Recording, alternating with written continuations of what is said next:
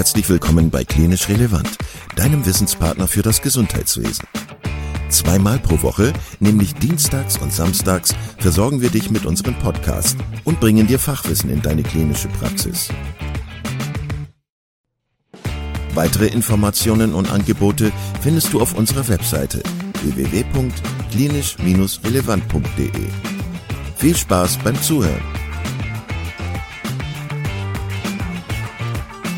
Heute mit Dr. Christos Kukos zum Thema Differentialdiagnosen von lateralen Ellbogenschmerzen. Lieber Christos, schön, dass du heute da bist und dass du dir Zeit genommen hast, äh, mit uns zu sprechen. Wir wollen ja heute das Thema Ellbogen, Chirurgie, äh, Diagnostik von Ellbogenerkrankungen besprechen mit dir. Hast du Lust, dich als erstes kurz vorzustellen und zu erzählen, was du bist und äh, was du bist, sage ich schon, wer du bist und was du machst? Danke, Kai, eigentlich äh, für die Einladung. Hauptsächlich, und dann ist cool, dass ich über Ellenbogen nochmal, also ich hier sprechen kann. Also, ich bin der Christus Kukos. Ich bin in St. Josef Krankenhaus in Wuppertal tätig. Ich bin der Leiter der speziellen Sporttraumatologie. Und ähm, ja, also muss ich sagen, mein äh, Schwerpunkt ist klar Schulter und Ellenbogen, Ellenbogen hauptsächlich, weil äh, muss ich sagen, ist was Spezielles generell auch für die Orthopäden, nicht nur für das, das unser Publikum hier, für die Ärzte und das, äh, deswegen ich freue mich eigentlich äh, drauf, heute drüber zu sprechen. Du hast es schon gesagt, du bist Schulter- und Ellbogenspezialist. Das ist was hoch ähm, spezialisiertes in der Medizin mittlerweile geworden. Ähm, wollen wir als erstes nochmal unsere Hörer so ein bisschen abholen und vielleicht noch ein bisschen die Besonderheiten anatomisch vom Ellbogengelenk besprechen? Also welche wichtigen Strukturen gibt's da? Was muss man sich nochmal vor Augen führen, wenn man über das Ellbogengelenk spricht? Ähm, eigentlich das Ellenbogen Ellenbogengelenk ist nicht nur ein Gelenk. Wir haben drei Gelenke da drin, ja, so humeroradial, humeroulnar und proximal äh, ähm, äh, radioulnar Gelenk. Und das macht eigentlich dieses äh, Gelenk so faszinierend. Und dann gleichzeitig, wir haben auch so ganz viele Bänder, wo viele denken, oh, Außenband, äh, Innenband, gut ist. Nein, es gibt ein Komplex äh, von Bändern da. Und dann zusätzlich, es gibt so eine gute Verbindung von diesen Bändern zu den äh, Sehnen. Und das ist eigentlich, was äh, das total äh, so faszinierend oder anders äh, macht das Gelenk. Deswegen ist das so schwierig, weil es gibt so eine Verbindung zwischen Bändern, zwischen äh, so Sehnen und so weiter und so fort. Und wenn dieses Gelenk die Harmonie nicht hat, dann kann einfach nicht funktionieren. Was ist denn so dein tägliches Brot? Also wenn du jetzt die Ellbogenerkrankung dir mal so anschaust, warum kommen Patienten, Patientinnen zu dir? Das ist ein gutes, ein heißes Thema. Warum? Ich erzähle dir gleich. Äh, klar, die meisten Patienten kommen, so pass auf, wie ich das sage, für den lateralen Ellenbogenschmerz. Warum sage ich das so? Weil wir hören immer wieder Tennisarm. Und dann, ich möchte das betonen. Warum? Weil jeder zweite Patient, der von den niedergelassenen Orthopäden kommt, also sage, ja, ich habe Tennisarm. Ja, aber das ist eben nicht das Problem. Es ist nicht, könnte auch Tennisarm sein, aber letztendlich der sogenannte Tennisarm wird konservativ behandelt und 98 Prozent muss nicht operiert werden. Und das ist nicht nur auf die Außenseite, deswegen laterale Ellenbogenschmerz oder Schmerz auf die Außenseite, muss man ein bisschen eine sogenannte Analyse machen und dann sehen, was wir da haben und entsprechend klar, erstmal Diagnostik und entsprechend therapieren, ja. Nicht unbedingt, klar, operieren oder ein Ding nur operieren. Es ist also generell, es ist so alle, alle Sachen im Prinzip, äh, so adressieren. Okay, also du hast gesagt, viele Patienten kommen mit ähm, einem Tennisarm in Anführungszeichen zu dir. Das heißt, die haben Schmerzen im lateralen Ellbogenbereich. Richtig. Aber ein Großteil von denen musst du gar nicht operieren. Du bist ja eigentlich äh, Chirurg, ähm, sondern die werden konservativ behandelt. Na, falsch? Ja, falsch würde ich sagen, weil das ist die, die kommen, meistens die sind äh, diejenigen, wo eine konservative Therapie bereits ausgeschöpft ah, ist, ja. Okay. Äh, und dann, wenn das schon so der Fall ist, dann meistens ist nicht nur der Tennisarm, ist was anderes noch dazu. Und deswegen muss man weitere Diagnostik machen und sehr wichtig in unserem Bereich, insbesondere bei der Ellenbogenchirurgie, muss man gut die klinische Untersuchung kennen, auch, auch die Tests. Ja, weil manche Sachen sehen wir bei den, bei MRT zum Beispiel überhaupt nicht. Und äh, kann ich vielleicht noch weiter erzählen. Also was ich am häufigsten sehe, äh, so zusammen in Kombination mit einem sogenannten Tennis haben. Wie gesagt, ich hasse dieses Wort. Ich, äh, ich, äh, meine Assistenten eigentlich dürfen dieses Wort nicht benutzen sogar. Ähm, es ist eine Plika. Plika. Was ist eine Plika? Eine Schleimhautfalte. Genau wie wir das beim so Knie so kennen, ja. Und dann hauptsächlich, wir haben die vorne und hinten. Die hinten ist 90 Prozent der Fälle. Also genau, wenn man genau akribisch so sein äh, möchte, ist 89,3 Prozent der Fälle und die andere so vor, also vor dem Radiuskopf halt, es heißt auch schnappende Blicke. Warum? Weil sie schnappt. Ja, ganz einfach. Und diese 10 Prozent der Fälle letztendlich. Ähm, und die hintere Plika, diese Schleimhautfalte, sehe ich am häufigsten. Und wie äh, kann man die letztendlich äh, diagnostizieren, so feststellen, dass man eine Plika hat, ist hauptsächlich ist es klinisch. Die klinische Untersuchung spielt eine große Rolle hier, weil oft sehen wir das nicht auf dem MRT. Es gibt so ein Zeichen, wir sehen vielleicht so Erguss im Gelenk, aber trotzdem sehen wir keine Blick auf dem MRT. Das ist sehr oft so. Deswegen muss man eigentlich den Provokationstest für diese Blicker äh, so kennen, damit man das direkt feststellen kann. Mhm. Kannst du mal erzählen, wie dieser Provoka äh, Provokationstest aussieht, wie man den durchführt? Ja, im Prinzip wie es gibt heißt, es äh, heißt im Prinzip es gibt keinen Namen, es ist Provokationstest für Plica dorsoradialis. Mhm. Ähm, Im Prinzip ist es gibt einen Softspot, also hinter dem äh, äh Radiuskopf, das ist zwischen äh, Radiuskopf und äh, Capitulum. Mhm. Und was man macht, äh, druckt man da drauf und gleichzeitig supiniert den Arm und streckt den Ellenbogen. Und meistens, wenn man das macht, die Patienten springen sogar. Und das ist, äh, das ist der positive Test letztendlich. Und das, da, deswegen kommt auch ins Spiel die Arthroskopie, weil kann man auch ein Tennisarm behandeln und gleichzeitig sieht man alle Pathologien, die im Gelenk sind. Aber wie vielleicht bin ich jetzt mittlerweile so weit, weil es gibt noch mehrere Pathologien auf der Außenseite, deswegen laterale Ellbogenschmerz. Zum Beispiel junge Burschen, also die spielen immer wieder so Basketball, so die gehen schwimmen und so weiter und so fort. Die können nicht in dem Alter oder Handballspieler, die können in dem Alter kein Tennisarm haben, um Gottes Willen. Die sind so, muss man schon ein paar Jahre drauf haben, damit man Tennisarm bekommt. Vielleicht kannst du noch mal kurz sagen, was ist die Pathologie, die hinter dem Tennisarm steckt überhaupt? Die Pathologie hinter dem Tennisarm ist im Prinzip, äh, das ist eine Reizung, eine Sehnenentzündung am Ansatz der Extensoren, der Strecksehnen da. Und hauptsächlich die äh, Sehne heißt die ECAB, das ist Extensor Carpi Radialis Brevis. Und deswegen sehen wir bei, bei äh, Leuten, die auch mit der Maus arbeiten, äh, weil letztendlich die Extensoren, die Finger, wenn wir die äh, strecken, mhm. sind, also der Ansatz von diesen Sehnen liegt am Ellenbogen, mhm. auf der Außenseite, am Epicondylus. Das ist ein bisschen höher als dem Epicondylus, äh, so, äh, höher vom Epicondylus eigentlich, nicht genau direkt am Epicondylus humeri radialis. Mhm. Und äh, deswegen meistens, wie wir wissen, bei Sehnenentzündungen, die gehen weder von alleine weg und dann, wie kriegen die konservativ hin eigentlich. Okay. Aber jetzt habe ich dich unterbrochen. Du hast gerade von den jungen äh, Burschen erzählt, die Sport treiben. Welche Pathologie liegt bei denen häufig vor? Ähm, was wir immer wieder sehen, eine OD, eine osteochondrale Läsion letztendlich, ja, weil was ist so eine Knorpel-Knochenläsion. Ähm, und ich habe immer wieder Patienten äh, gehabt, die sind auf einmal, also jetzt 21 geworden. Und die sind so mittlerweile sechs, sieben Jahre ähm, als so Tennisarm behandelt worden. Und dann auf einmal, oh, ist ein MRT gemacht worden. Und haben die tatsächlich gesehen, dass sie so ein Problem haben, eine OD, so eine osteochondrale Läsion.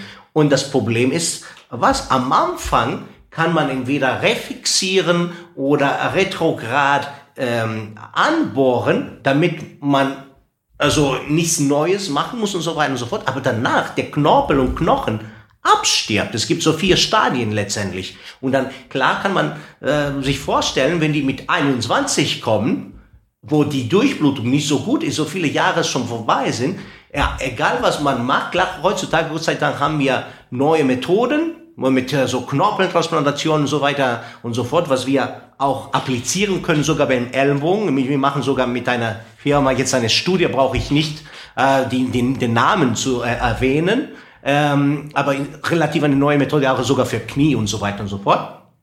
Ähm, aber klar ist der Knorpel und der Knochen nach so vielen Jahren nicht so gut wie am Anfang. Und deswegen ist es besser, direkt zu reagieren, ja, direkt nur ein MRT letztendlich zu machen. Klar, es gibt so klinische Untersuchungen noch dazu, aber einfach, wenn man ein MRT macht, dann sogar der Radiologe kann das beschreiben, weil viele von den Kollegen sehen nur den Befund und nicht und keine Bilder.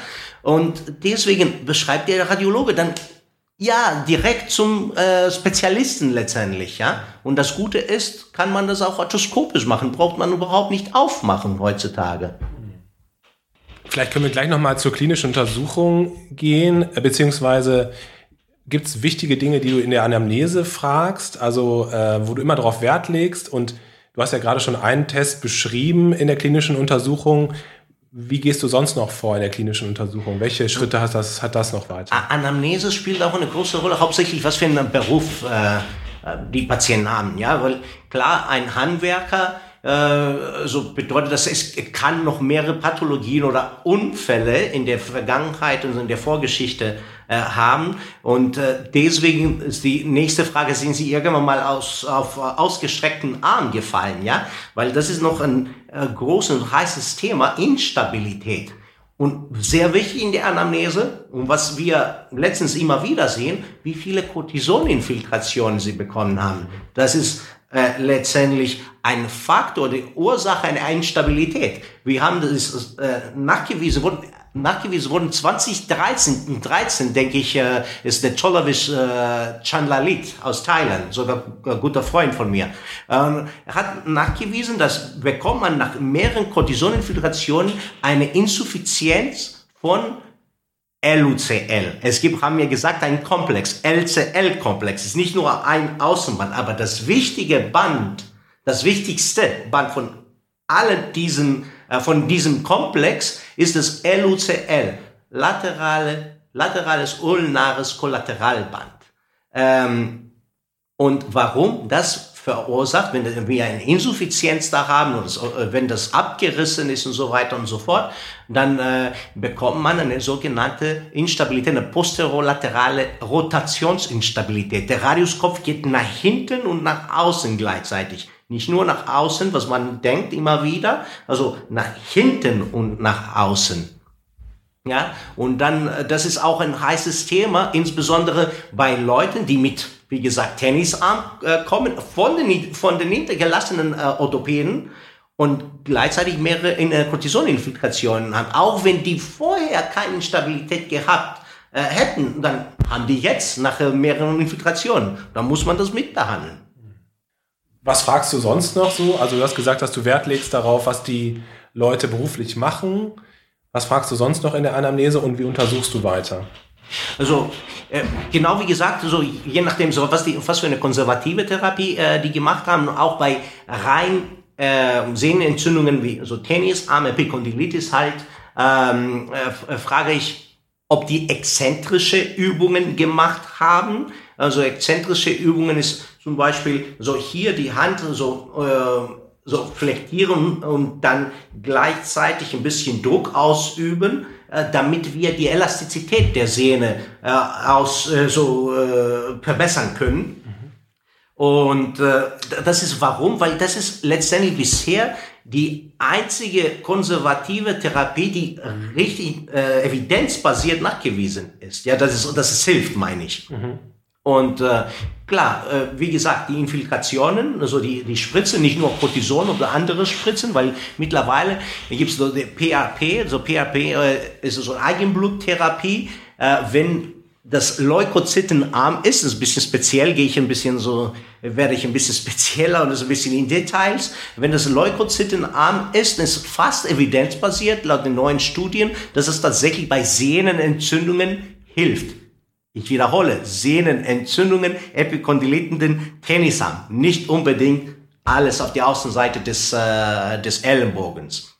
Also ansonsten, also mit der klinischen Untersuchung, ich fange an genau mit dem, diesem Plika-Provokationstest, also Druckschmerz und dann Druckschmerz äh, oberhalb des Epicondylus, wie gesagt, wo die Extensoren, wie das Extensor carpi radialis brevis äh, sich äh, ansetzt und der sogenannte Cosen- oder Motzli-Test, wo gleichzeitig beim Druck in 90 Grad muss der Ellenbogen sein, muss man eigentlich den, das Handgelenk strecken gegen Widerstand. Das ist der Cosen-Test. Und wenn man die zwei Finger noch nimmt, so äh, äh, Zeigefinger und Mittelfinger und noch genau gegen äh, Widerstand, das ist der sogenannte Motzli-Test. Das ist spezifisch für Epicondylitis humeri radialis, für Tennisarm.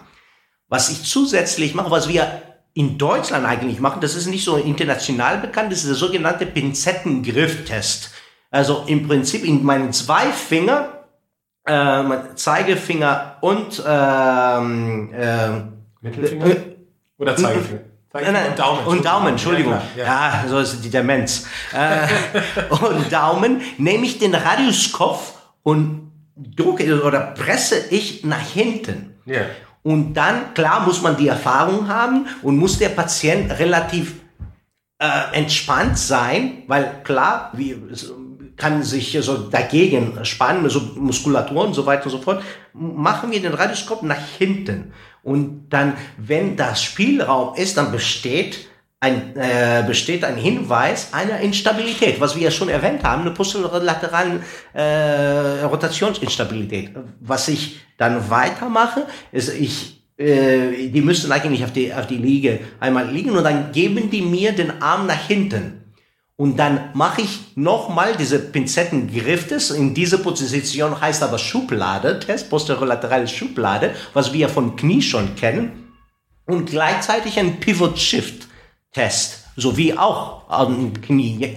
Äh, Im Prinzip, meistens ist dieser Test negativ, weil deswegen der, der das entwickelt hat, der O'Driscoll, ganz bekannte Typ aus der Mayo Clinic, ähm, hat das, äh, hat das jetzt anders genannt, Apprehension Test. Im Prinzip, was man, was macht man da? Also von Streckung in Beugung supiniert man äh, und äh, supiniert man und beugt und streckt und dann wir versuchen so zu eine eine Migration des Radiuskopfes zu produzieren, dass der Radiuskopf nach hinten einmal springt. Klar, das ist meistens negativ. Warum? Weil die Patienten eigentlich dagegen, dagegen spannen.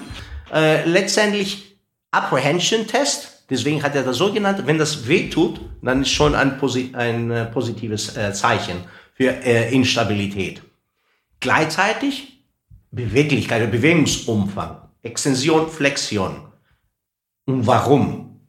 Ja, äh, kann man auch einen Ultraschall heutzutage auch benutzen und auch bei Instabilität kann man gleichzeitig eine dynamische Untersuchung machen und sehen, wie viel der Radiuskopf nach hinten geht. Oder hinten kann man, wenn wir ein Streckdefizit zum Beispiel haben, sehen, ob man Osteophyten hat oder Freigelenkkörper letztendlich. Oder auch so äh, oft eine Osteophyt an der, an der leckeren Spitze. Das verursacht auch ein so Streckdefizit. Noch dazu Bewegungsumfang, Supination, Pronation.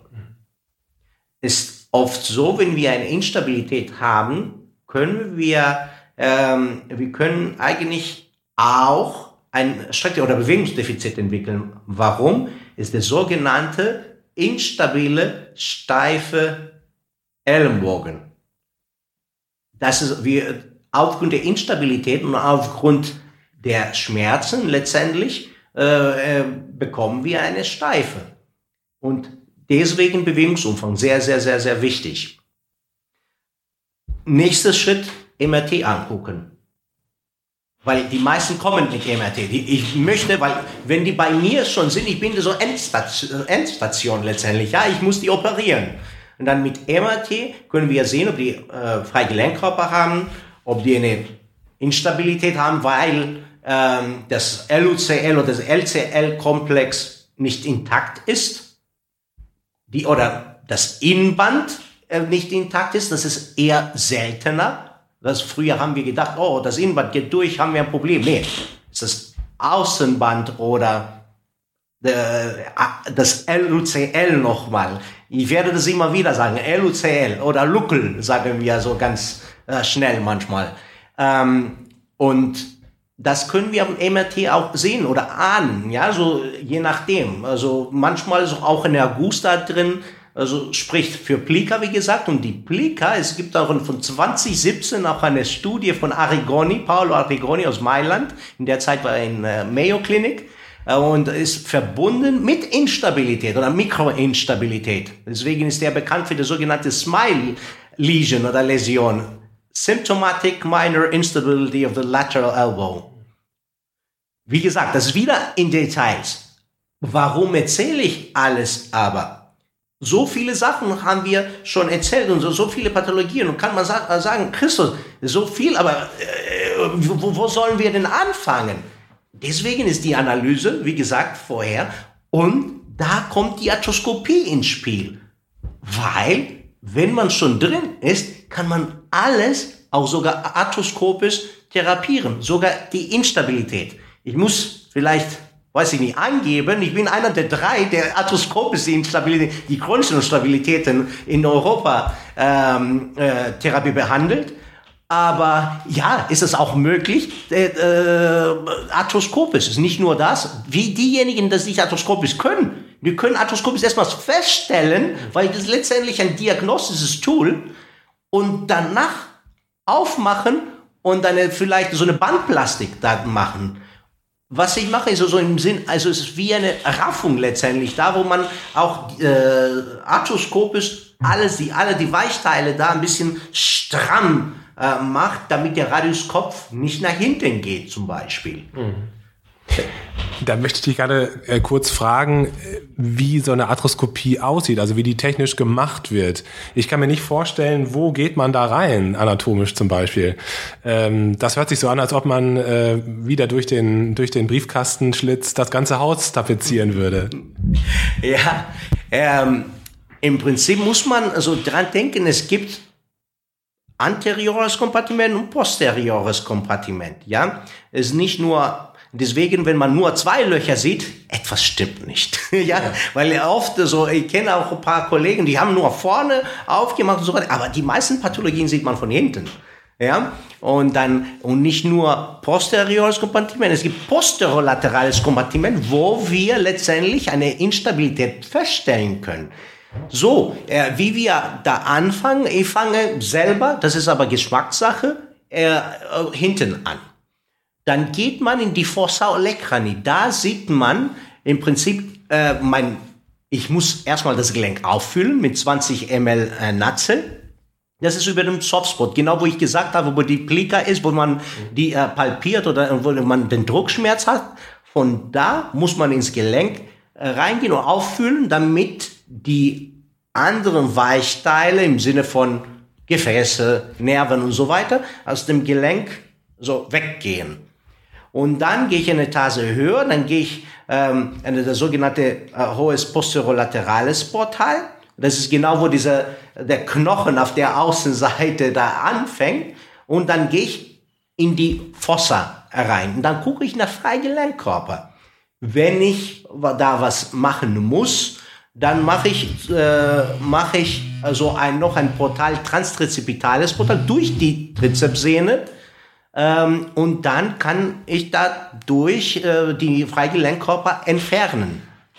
Ist das eine starre Optik, die du hast, oder ja, ist das was Flexibles? Ist die, die, nee, nee, starre Optik, die gleiche Optik, die man äh, beim Knie oder bei der Schulter benutzt, letztendlich, ja. ja. Ähm, und das, also klar, es gibt so Kollegen, die einen, so einen kleinen, einen kleinen Arthroskop nehmen, das bricht sehr einfach und dann, äh, ich ich weiß nicht, ob das äh, notwendig ist überhaupt, ja, weil ich komme mit dem ganz normalen Arthroskop sehr gut zurecht. Ähm, und da kann man auch sehen, ob die Olecran und Spitze so ein Osteophyt hat. Klar ist mehr Erfahrung, aber so die Regel ist, wenn der Abstand zwischen Ollekron und Spitze und Ende des Knorpels von der Trochlea da weniger als sechs Millimeter ist, dann hast du bestimmt eine Osteophyt. Ich sage nochmals, Erfahrungssache mehr, weil was kann, keiner kann sagen, dass sie sechs Millimeter oder so weniger, ja? Und gleichzeitig beim nur Bringen meines äh, Trokars, da rein kann ich gucken, ob der Gelenk äh, von der Innen- bis zur Außenseite aufklappt zu sehen, ob ich eine Instabilität habe. Wenn so vier Millimeter Trokar, das ist schon das erste Zeichen oder die erste Untersuchung zu sehen, bei, also äh, diagnostisch, also bei der Arthroskopie zu sehen, ob wir tatsächlich eine Instabilität haben. Und dann gehen wir in den posterolateralen Gatter. Dann im Prinzip posterolateral, dann von hinten sehen wir den Radiuskopf und das äh, Capitulum. Und da ist im Prinzip für mich, sage ich, der, das ist der wichtige Gatte, der, der, der wichtigste Bereich, weil da können wir tatsächlich feststellen, ob wir eine Stabilität haben, ob wir eine Plika haben äh, oder äh, so eine OD haben, kann man am besten äh, von hinten sehen und so weiter und so fort. Und dann machen wir ein zusätzliches Portal, wo dieses Softspot war, wo wir äh, mit äh, Wasser äh, das Gelenk aufgefüllt haben. Und dann können wir wieder mit unserem Trokar Richtung Humerol-Nahgelenk gehen und dann sehen wir, ob das aufklappt. Wenn das aufklappt, das ist ganz sicher, haben wir eine posterolaterale Rotationsinstabilität. Hier haben wir direkt Diagnose und können wir gleichzeitig die Therapie jetzt äh, äh, durchführen. Das ist das Gute wieder, äh, wie ich gesagt habe, der, der, der Arthroskopie, der Ellenbogenarthroskopie. Da können wir auch die Plika sehen, entfernen sowieso und meistens, was wir zusätzlich zu Plika sehen, weil sie äh, sich einklemmt zwischen Radioskop und Kapitulum, Knorpelschäden am Radiuskopf aufgrund der Plika. Was macht man bei der Instabilität? Das ist jetzt die Frage. Bei vielen, auch bei Orthopäden, muss ich sagen, auch bei Ellenbogenchirurgen ist das, äh, die, die, die, die, das arthroskopische Verfahren ist ein bisschen kompliziert oder wie ich immer sage, sehr sexy. Aber trotzdem, das äh, spart letztendlich für, für diejenigen, die das machen, äh, so oft machen, Zeit, letztendlich keine offenen Schnitte und die Nachbehandlung ist viel einfacher. Auch die Schmerzen sind nicht so toll, wie, wie wenn man aufmacht zum Beispiel.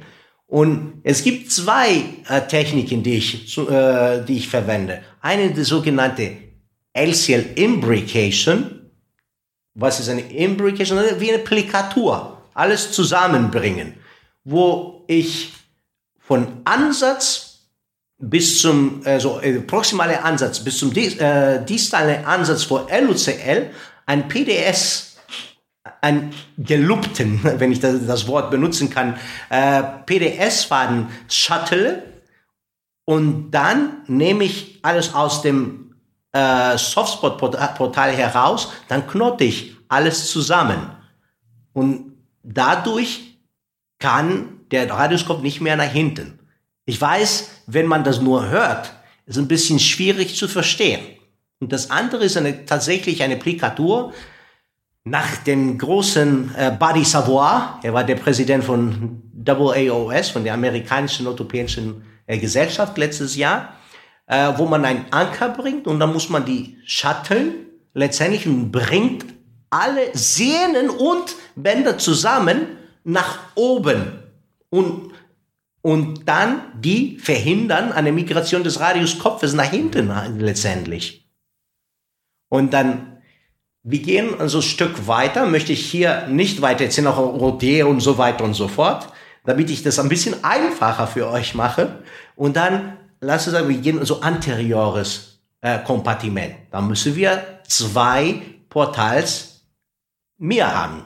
Und zwar eine ist äh, genau oberhalb des Kapitulums. Die andere, es gibt so ein Softspot-Portal auf der Innenseite, ist vor dem ähm, vor dem Septum letztendlich und dann da klar vor dem äh, äh, Ulnaris. Ja, oder der Ulnaris ist weit entfernt, muss ich schon sagen, bei der Ellbogenlatoskopie, insbesondere bei, den, bei dem vor, äh, vorderen Portal. Und was wir vorne sehen können, erstens können wir eine sogenannte Epikondylitis, einen Ten Tennisarm auch behandeln. Dann, wie gesagt, haben wir Klicker entfernt und jetzt wollen wir den Tennisarm noch dazu. Und was machen wir? Einfach direkt sehen wir das ECAB direkt mit der Arthroskopie und dann können wir anfrischen. Das war's. Nur anfrischen, damit die Durchblutung besser wird.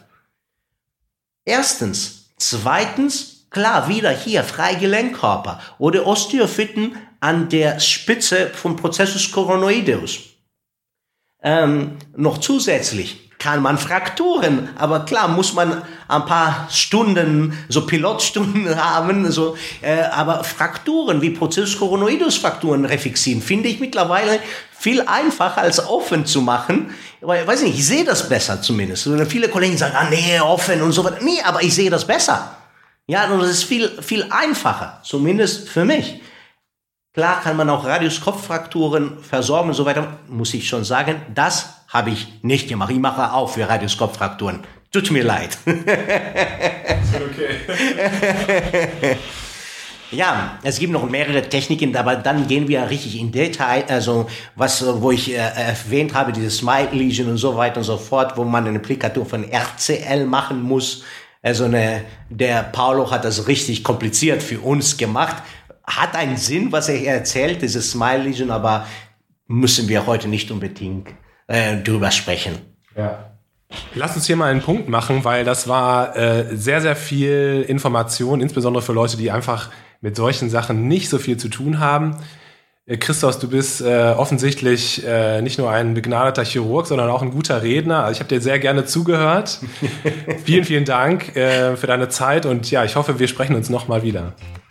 Vielen lieben Dank, Kai. Und wir sprechen auf jeden Fall noch.